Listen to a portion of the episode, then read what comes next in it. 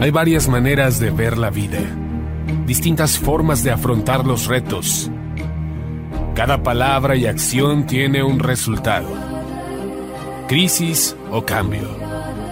Imposibilidad u oportunidad. Derrota o victoria. Destino o decisiones. Culpabilidad o responsabilidad. Mentira o verdad. Víctima o vencedor. La diferencia se marca en los pensamientos, las ideas y las acciones. Esto es Mensajes de Victoria con Marco Tulio Carrascosa.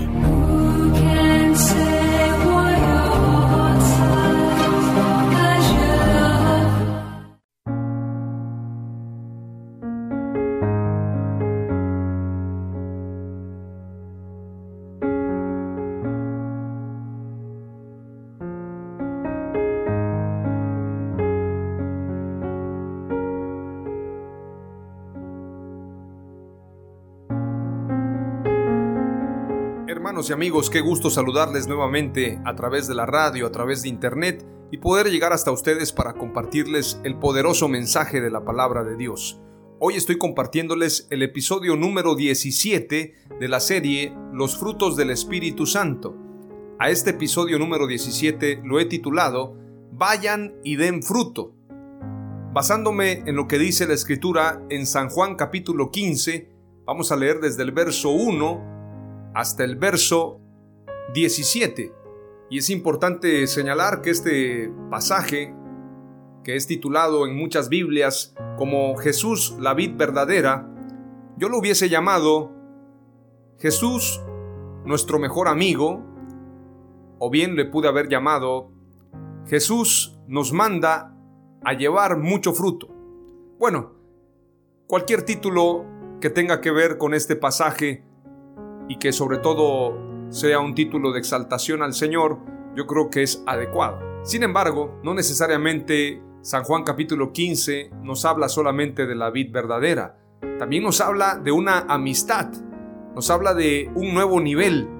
Ya no les llamaré siervos, sino les llamaré amigos, porque todas las cosas les he dado a conocer.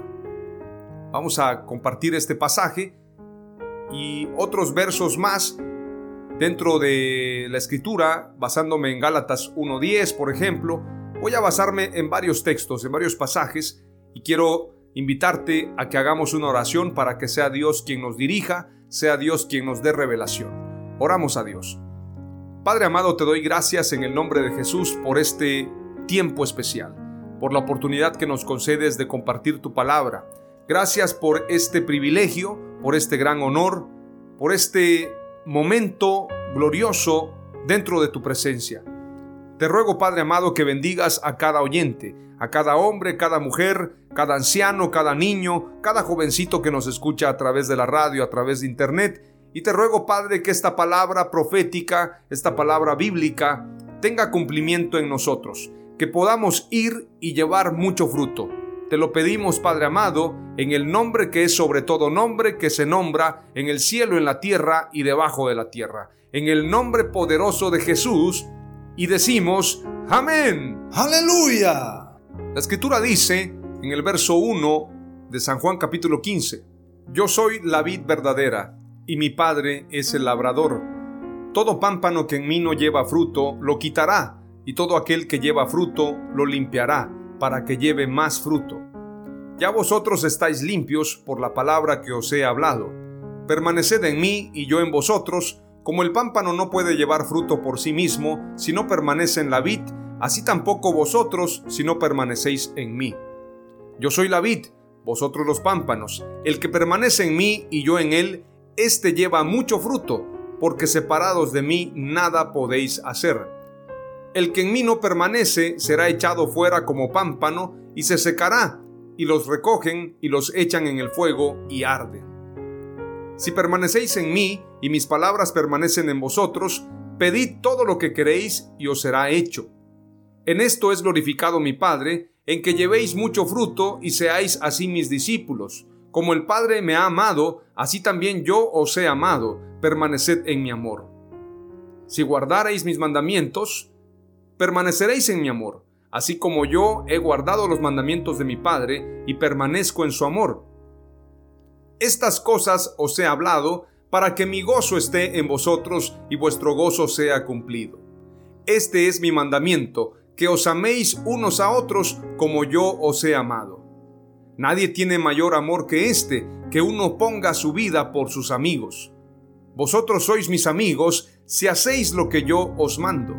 Ya no os llamaré siervos, porque el siervo no sabe lo que hace su Señor, pero os he llamado amigos, porque todas las cosas que oí de mi Padre os las he dado a conocer. No me elegisteis vosotros a mí, sino que yo os elegí a vosotros, y os he puesto para que vayáis y llevéis fruto, y vuestro fruto permanezca, para que todo lo que pidieres al Padre en mi nombre, Él os lo dé.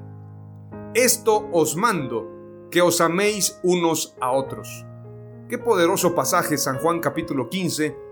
Considero que es uno de los pasajes más hermosos, más especiales, porque Jesús le está hablando a los discípulos y les está pidiendo, y bien, les está imponiendo, les está mandando que vayan y den mucho fruto, que hagan su voluntad, que se amen unos a otros Creo que este pasaje es de los pasajes más claros acerca de la gran comisión.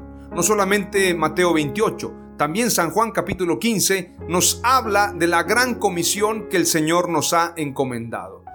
Quiero compartirte hoy cuatro palabras clave, no sin antes analizar a profundidad lo que el Señor nos está diciendo. Fuimos elegidos por Jesús, no por hombres. A ti no te escogió el hombre, no te escogió una mujer, no te escogió una denominación. Tú fuiste elegido por Jesús. Fuimos elegidos por Jesús, no por hombres, para que sirvamos a Jesús y no a los hombres. Hay gente que piensa, si yo no estoy en una denominación, si yo no pertenezco a una cobertura, ya ve que hoy se ha puesto muy de moda esto de las coberturas. Le preguntan a la gente a manera de billetes, ya ve que hay billetes de diferentes precios y se dice claramente en economía de qué denominación es el billete. Preguntando de qué valor es el billete. Bueno, pues es un billete de 100 pesos, es un billete de 200 pesos. Lo mismo sucede dentro de la iglesia, dentro de la iglesia moderna, tengo que decirlo. Esta iglesia que lamentablemente ha aplicado muchos principios y muchos puntos tienen que ver con cosas del mundo. Es decir, el mundo se ha metido a la iglesia y le preguntan a la gente y le preguntan a un cristiano, o bien es un diálogo entre cristianos, un cristiano le pregunta a otro, ¿de qué denominación eres? ¿Quién es tu cobertura? Como si ese fuese el valor. Entonces hay gente que dice, yo pertenezco a esta iglesia porque es la iglesia más grande de la ciudad, la iglesia más grande del país. Yo pertenezco a este apóstol que es el más renombrado, el más carismático, el que llena los estadios. Entonces la gente se siente con un valor importante por pertenecer a una denominación o a un apóstol. La escritura dice claramente, y lo dice el apóstol Pablo a los Corintios, veamos un poquito lo que dice él acerca de esa iglesia inmadura que hasta el día de hoy sigue demostrando su inmadurez. Primera carta a los Corintios capítulo 1 verso 10 en adelante. Qué impresionante que el apóstol Pablo inicia esta primera carta con una exhortación y con una reprensión. Veamos lo que dice el verso 10. Os ruego pues, hermanos, por el nombre de nuestro Señor Jesucristo. No les está pidiendo por Él, no les está pidiendo por la denominación, por el nombre de nuestro Señor Jesucristo, el nombre que es sobre todo nombre que se nombra en cielo, en la tierra y debajo de la tierra, en todo lugar.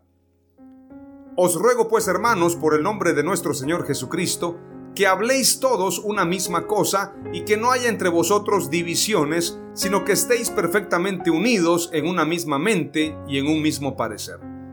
Porque he sido informado acerca de vosotros, hermanos míos, por los de Cloé, que hay entre vosotros contiendas. Quiero decir que cada uno de vosotros dice, yo soy de Pablo, y yo de Apolos, y yo de Cefas, y yo de Cristo. Exactamente lo que sucede hoy. ¿Acaso está dividido Cristo? ¿Fue crucificado Pablo por vosotros? ¿O fuisteis bautizados en el nombre de Pablo? Qué impresionante.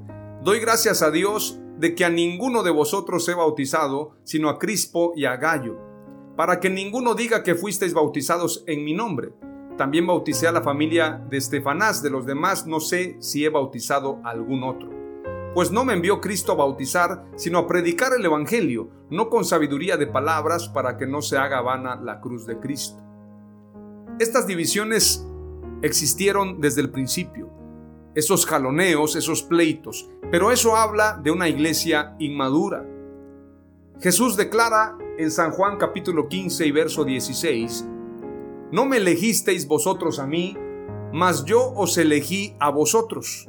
Es decir, tú y yo no elegimos ser cristianos, tú y yo no elegimos darle nuestra vida a Dios. En realidad, Él nos eligió a nosotros, somos escogidos de Dios. Y dice claramente el pasaje, y os he puesto para que vayáis y llevéis fruto, y vuestro fruto permanezca, para que todo lo que pidiereis del Padre en mi nombre, Él os lo dé. Qué impresionante pasaje. Nosotros fuimos llamados a servir a Dios, no al hombre. Nosotros fuimos llamados a agradar a Dios y no a los hombres. Veamos lo que dice Gálatas 1.10. Yo no busco la aprobación de los hombres, sino la aprobación de Dios. No busco quedar bien con los hombres. Si yo quisiera quedar bien con los hombres, ya no sería un siervo de Cristo. Qué impresionante.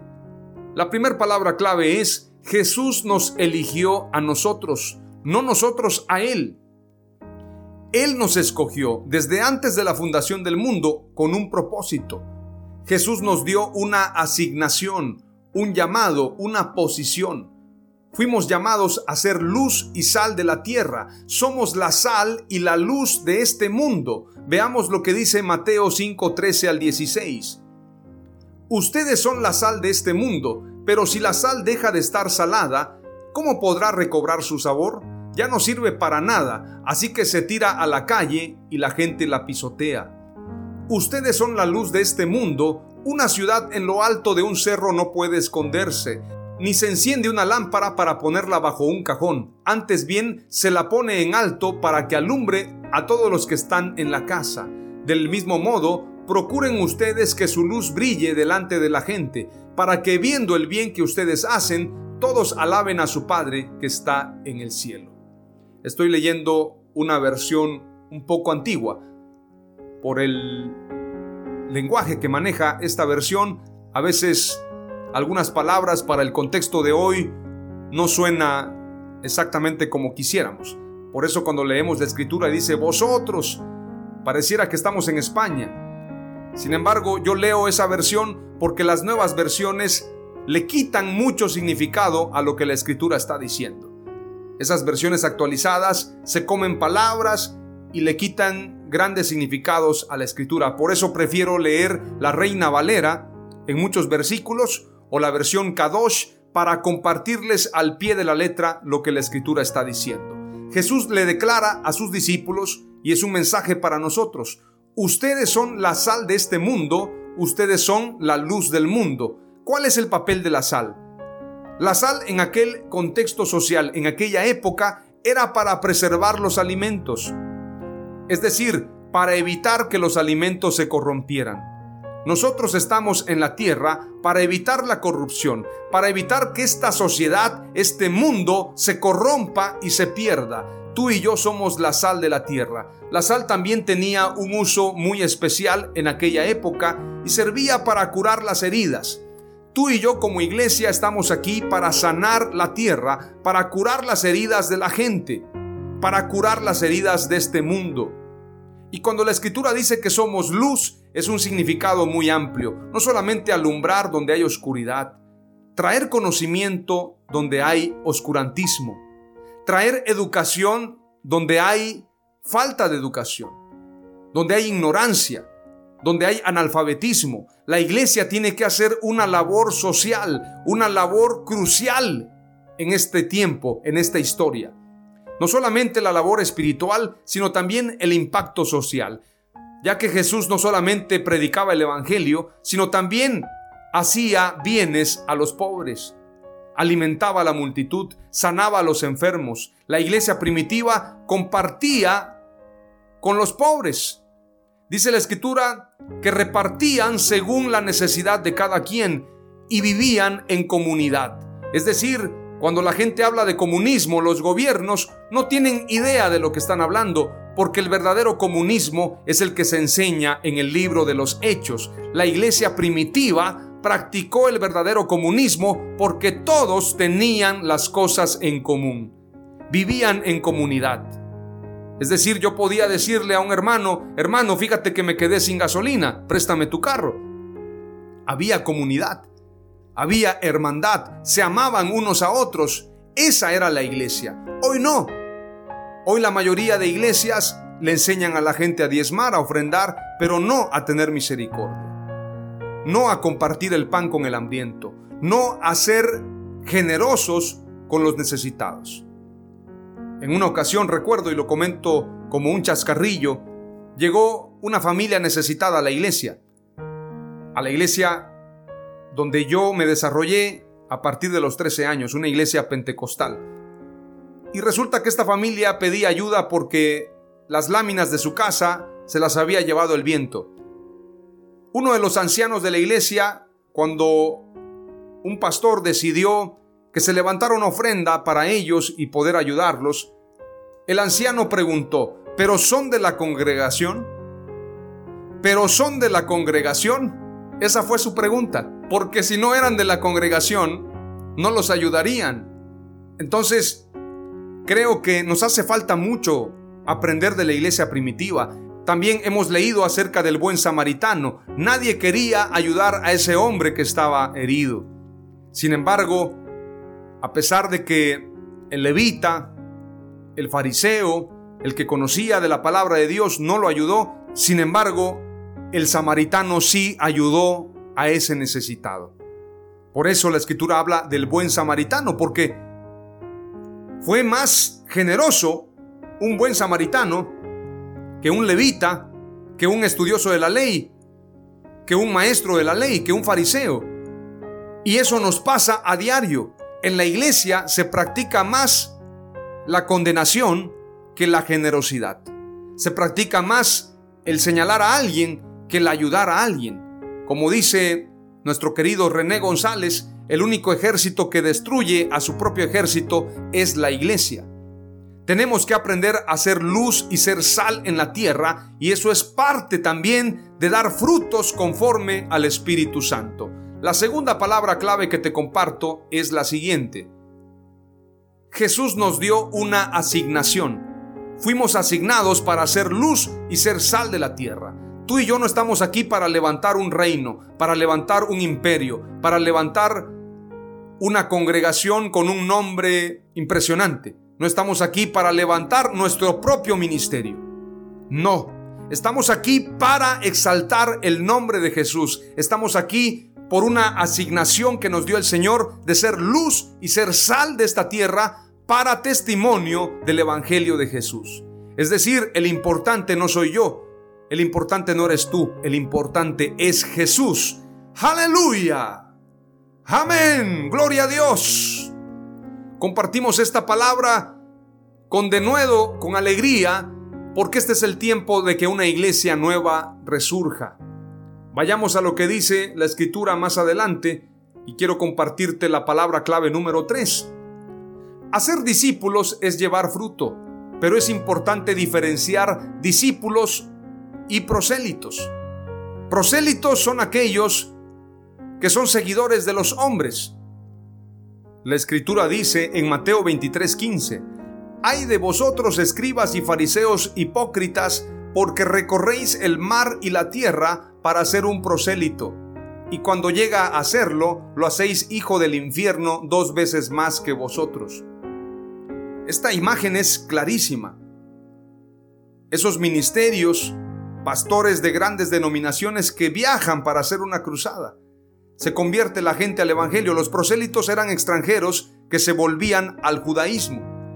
Se volvían al judaísmo y luego se convertían doblemente en hijos del infierno, porque una vez conociendo la ley, la transgredían pasaban por alto los mandamientos de Dios y entonces se convertían en dos veces hijos del infierno.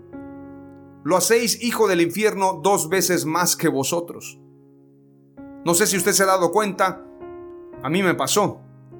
Había un recién convertido y estábamos haciendo una cruzada para llevar el mensaje a una multitud. Y este inconverso, bueno, más bien recién convertido porque tenía pocos días de haberse convertido al Evangelio, no era bautizado, pero ya estaba en el deseo de hacerlo. Ya había entregado su vida a Jesús y quería ser bautizado. Este empresario entregó una ofrenda especial para un proyecto que estábamos realizando que tenía que ver con una cruzada evangelística. Resulta que en su propia congregación le dijeron que estaba muy mal que hubiese entregado una ofrenda para un proyecto que no era de su denominación. Tiempo después, este hombre se desanimó mucho y platicando con él me dijo, sabes, las cosas que he visto en la iglesia me han desanimado tanto. Pienso que todo tiene un enfoque de dinero y la verdad es que yo estaba mejor antes sin conocer del Evangelio. Entonces yo le dije a él, hermano, si usted quiere, yo le regreso su dinero. La ofrenda que usted me dio para ese proyecto, se la devuelvo. Pero vaya con el pastor y dígale que le enseñe la escritura porque usted está creciendo de una manera muy incorrecta. Usted es un recién nacido en el Evangelio y necesita ser discipulado. No ponga su mirada en los hombres porque los hombres fallamos. Ponga su mirada en Jesús. Él no falla y usted ha sido escogido por Dios para dar fruto y para que su vida sea totalmente para Jesús. El hombre ya no se alejó de la iglesia y fue madurando. Fue estudiando más la escritura, y la verdad es que me pude dar cuenta que lamentablemente mucha gente que entra a la iglesia sin tener un discipulado verdadero, sino más bien se convierte en un miembro de una denominación, esa gente está condenada a ser un pecador en potencia o un pecador practicante, es decir, un deportista del pecado, que no tiene arrepentimiento porque en la iglesia no le enseñan a buscar a Dios, no le enseñan a valorar las cosas sagradas de Dios. Y todos corremos ese riesgo. Hay pastores que se han desanimado, hay pastores que han dejado el ministerio porque observan muchas cosas complicadas o muchos malos testimonios dentro de la iglesia. Otro predicador decía, la iglesia es como un hospital y la gente enferma llega a la iglesia. Aquí no vas a encontrar gente perfecta, sino gente llena de errores, llena de defectos. Pero el error más grande es que la gente se convierta en discípulos de otros hombres, en prosélitos. Como dice la escritura, déjalos, son ciegos guías de ciegos, y si un ciego sigue a otro ciego, ambos caerán en el hoyo. Entonces la mirada tiene que estar puesta en Jesús, como dice Hebreos, puestos los ojos en Jesús, el autor y consumador de la fe. Aleluya. Es importante señalar entonces que hay una gran diferencia entre discípulo y prosélito. El prosélito se enfoca en la religión, el discípulo se enfoca en Jesús. Veamos lo que dice Mateo capítulo 28, verso 19 en adelante. Por tanto, vayan y hagan discípulos de todas las naciones, bautizándolos en el nombre del Padre, del Hijo y del Espíritu Santo. Como decía el apóstol Pablo, no fueron bautizados en mi nombre, fueron bautizados en el nombre de Jesús. El nombre del Padre, del Hijo y del Espíritu Santo es Jesús. Aleluya. Y enseñándoles que guarden todas las cosas que les he mandado, y he aquí yo estoy con ustedes todos los días hasta el fin del mundo. Ahora, ¿qué es ser discípulo? Un discípulo es el que guarda la palabra de Dios y la pone por obra. Y el mayor mandamiento que nos dio el Señor, como dice San Juan capítulo 15 y San Juan 17, es que nos amemos unos a otros. Dice la escritura, esto os mando, que os améis unos a otros. Y la escritura dice en San Juan 13:35, en esto conocerán todos que sois mis discípulos, si tuviereis amor los unos con los otros. La única manera de dar testimonio de que somos discípulos de Jesús es que haya amor entre nosotros. cuando hay competencia, a ver qué iglesia es la mejor, a ver qué iglesia predica mejor, a ver qué iglesia hace más encuentros, a ver qué iglesia hace más campañas, a ver qué iglesia hace más veladas, a ver qué iglesia es la más próspera, a ver qué iglesia tiene el mejor templo, a ver qué iglesia tiene el mejor predicador, nos perdimos de la visión de Dios. Si no hay amor entre nosotros, si hay gente que entra con un anillo, con un traje espléndido, llega en un carro BMW, llega en un carro Audi, en un Lincoln, y lo reciben y le dan el mejor trato, pero al mendigo, al que llega con chanclas, al que llega con harapos, con ropa sucia, ropa rota, le dan un trato pésimo y lo sientan hasta atrás. En esa iglesia no se está predicando el verdadero evangelio de Jesús. Si no compartimos el pan con el hambriento, con el necesitado, nos estamos engañando. Tenemos que estudiar lo que dice Mateo 25. El Señor apartará las ovejas de los cabritos. Estuve enfermo, estuve necesitado, estuve desnudo, estuve en la cárcel. ¿Y qué hiciste conmigo? ¿Me fuiste a saber? ¿Me cubriste? ¿Me diste de comer? ¿O te apartaste de mí? Eso marca la diferencia entre ser un discípulo o un prosélito. ¿Eres un religioso o eres un hijo de Dios? ¿Qué es lo que tú eres? ¿En quién estás poniendo tu mirada? Hay gente que pone su mirada en el hombre, en los hombres, en apóstoles, en profetas. ¿En quién estás poniendo tu mirada? Inclusive Juan el teólogo en Apocalipsis se inclina ante el ángel y el ángel le dice, levántate, yo soy como tú, yo soy tu consiervo. Adora a Dios. Hoy en día hay iglesias que proclaman alabanza y honra a los hombres. Apóstoles fraudulentos que ocupan el lugar de Dios. Nosotros no somos discípulos de hombres, somos discípulos de Jesús. Por lo tanto, la diferencia tiene que marcarse. Tiene que haber una iglesia verdadera y una iglesia falsa, una iglesia que practica el amor y una iglesia que practica la religión. En eso tenemos que marcar la diferencia. La palabra clave número 3 es, Jesús nos envía a llevar fruto que permanezca. Esto quiere decir que Jesús nos envió a ser discípulos a las naciones, enseñándoles que guarden todas las cosas que nos mandó Jesús, no las cosas que nos mandaron los hombres, no lo que enseña la denominación, no lo que enseñan los preceptos y mandamientos de hombres, no lo que enseña la gran constitución de la iglesia. No, lo que enseña Jesús, eso es lo que tú y yo tenemos que predicar. Eso es lo que tú y yo tenemos que vivir y eso es lo que marcará la diferencia. La palabra clave número 4 tiene que ver con lo que dice precisamente San Juan capítulo 15 y voy a hacer un repaso solamente quiero que vayamos a otro nivel. Los amigos están en un nivel más alto que los siervos. ¿Qué eres? ¿Eres siervo de Dios o eres amigo de Dios? ¿Estás en la iglesia como prosélito o como discípulo? Si eres siervo, estarás muy limitado porque el siervo solamente trabaja, tiene un pago y una relación entre siervo y amo, entre siervo y dueño de la empresa entre trabajador y gerente o propietario de la empresa. Sin embargo, el amigo está en otro nivel. Veamos lo que dice la escritura en San Juan capítulo 15 y verso 12 en adelante. Este es mi mandamiento, que os améis unos a otros como yo os he amado. Qué impresionante. Nadie tiene mayor amor que este, que uno ponga su vida por sus amigos. Vosotros sois mis amigos si hacéis lo que yo os mando. Ya no os llamaré siervos, porque el siervo no sabe lo que hace su Señor, pero os he llamado amigos, porque todas las cosas que oí de mi Padre os las he dado a conocer. No me elegisteis vosotros a mí, sino que yo os elegí a vosotros, y os he puesto para que vayáis y llevéis fruto, y vuestro fruto permanezca, para que todo lo que pidieres al Padre en mi nombre, Él os lo dé. Esto os mando, que os améis unos a otros. ¿Quieres ser amigo de Dios? Tienes que amar. Tienes que demostrar el amor de Dios. Génesis 18, verso 17, para que entiendas un poco acerca del nivel de amigo, dice la escritura. Entonces el Señor dijo, ¿he de encubrir a Abraham lo que voy a hacer? habiendo de ser Abraham una nación grande y poderosa, y que en él han de ser benditas todas las naciones de la tierra? Cuando eres amigo no hay secretos. Por eso dice la escritura, os he llamado amigos porque todas las cosas que oí de mi Padre os las he dado a conocer.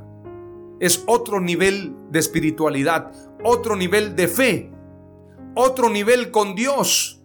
Isaías 41, verso 8 en adelante dice, Pero tú, oh Israel, eres mi siervo, tú, oh Jacob, a quien escogí, descendencia de Abraham mi amigo. Yo te tomé de los extremos de la tierra, y de sus regiones más remotas te llamé diciéndote, Tú eres mi siervo, yo te he escogido y no te he desechado. No temas porque yo estoy contigo, no tengas miedo porque yo soy tu Dios. Qué poderoso pasaje. Tenemos que tener en claro que el nivel de amistad con Dios es uno de los niveles más altos. Creo que es el nivel más alto. Aunque llegaremos a ser la esposa del Señor. Y ese nivel es la consumación de nuestro encuentro con Dios. La palabra clave número cuatro es la siguiente. Jesús nos dio su amistad para que en su nombre triunfemos. No en el nombre de tu denominación, no en el nombre de tu apóstol, en el nombre de Jesús. Te comparto las cuatro palabras clave de este episodio 17. Vayan y den fruto. Jesús nos eligió a nosotros. Jesús nos dio una asignación. Jesús nos envía a llevar fruto que permanezca y Jesús nos dio su amistad para que en su nombre triunfemos. Oramos en el nombre de Jesús. Padre amado, te doy gracias en el nombre de Jesús. Gracias por este tiempo, gracias por tu palabra, gracias por tu amistad. Queremos ponerte en primer lugar. Hoy renunciamos a todo aquello que nos separa de ti. Renunciamos a llevar una vida religiosa, pero no una vida piadosa. Renunciamos al nivel de siervos para convertirnos al nivel de amigos. Te pedimos, Padre amado, que nos lleves a otro nivel y que aprendamos a cumplir ese mandamiento que tú nos has dado. Ese mandamiento nuevo, que nos amemos los unos a los otros como tú nos has amado. Y que en esto conozcan que somos discípulos tuyos en que nos amemos los unos a los otros. Te damos gracias y que así sea, Señor. En el nombre de Jesús. Amén. Aleluya.